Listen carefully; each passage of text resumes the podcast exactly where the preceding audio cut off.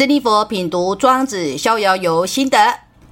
庄子在《逍遥游》里的原文说：“鹏之习于南蒙也，水击三千里；伯扶摇而上者九万里也，去以六月习者也。”惠荣教授的白话文是这么说的：当大鹏要往南边迁徙时，水面激起三千里波涛，它拍翅盘旋而上。飞到九万里的高空，它是乘着六月刮起的大风而离开的。珍妮佛的品读心得，读到这一段，珍妮佛有了如同电影里的特效想象。哇，这个世界上如果真的有这样的大鹏鸟，当它飞起的那一刹那，乘着海面的大风盘旋而升到九万里的高空，俯瞰下方，有多刺激呀！大鹏鸟的眼睛所看的下方世界。因有着九万里的空间距离，世间万物看起来都是美丽而值得欣赏的。因为距离所带来的美感，完全是大鹏鸟可以自己去想象的。另外，珍妮佛又想起了孔子曾经说过：“人的往来，亲则生侠，近则不逊。”意思是说，人们往往对于亲近的人容易疏忽、轻慢、无慢。对于熟悉的人，容易不谦逊、没礼貌。如果问珍妮佛，那在生活里哪些人是最亲近跟最熟悉的人呢？不外乎家里的父母、配偶跟小孩喽。至于熟悉的人，大多是工作上需要常常互动的人际对象。往往人们对于这些在生活上跟自己最亲近、跟熟悉的人际对象。会有一种少了觉察、礼貌跟分际的存在，而不客气、不谦逊。严重的话就是疏忽、轻慢、武慢。一旦对方发出不高兴的讯息时，生气或者是发脾气，也往往是人们用来反击或捍卫自己的本能。就因为人们的本能会反击跟捍卫自己，所以会认为对方小题大做或至于吗？这样的现象频繁的。发生在生活里，珍妮佛当然也不例外。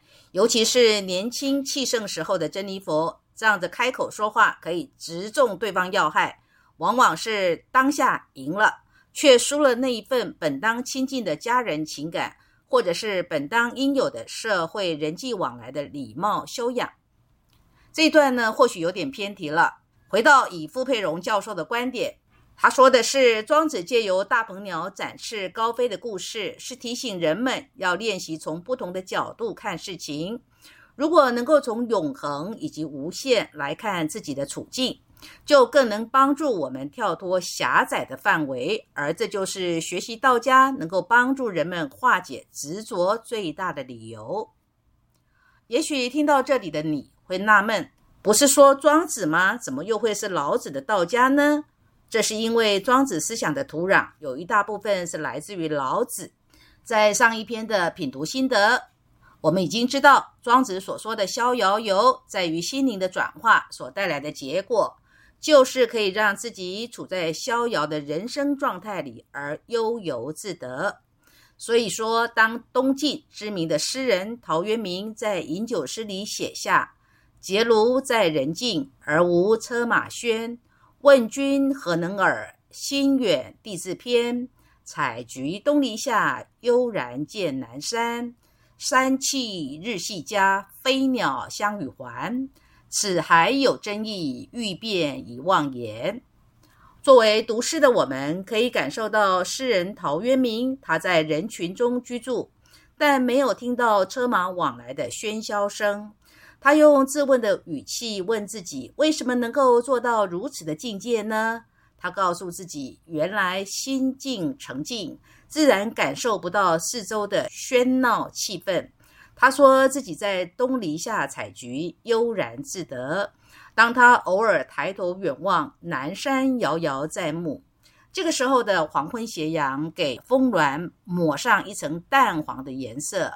飞鸟正成群结队回归巢穴，他真切的感触，在这样的自然意趣里，真真使人全然忘情于世事，进入了物我两忘的境界。从陶渊明的饮酒诗，我们可以感受到心灵转化对一个成年人来说何其珍贵。这份因为心灵转化所升起的悠然，绝不是任何的外在财富、功名、世俗成就可以给予的。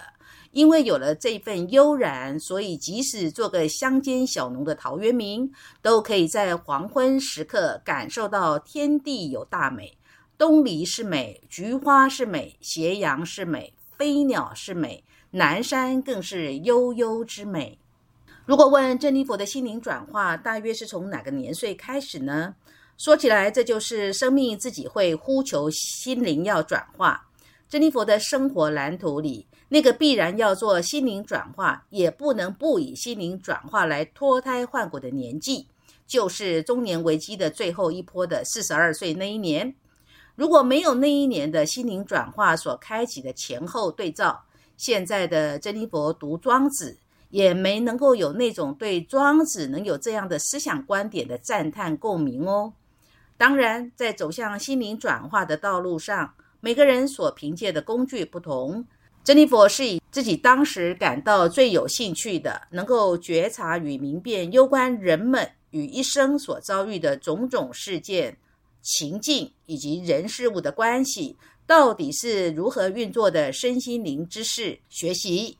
作为心灵化的道路上的智慧指引，在漫长的八年探究研习的过程里，珍妮佛的心事蜕变，就像被剥洋葱一样，把一层又一层长久被自己所深深抗拒的、不愿承认的给剥开来，而且是剥得就算自己都觉得羞愧，也要坦然面对，然后又一层一层的重新建构健康的心态。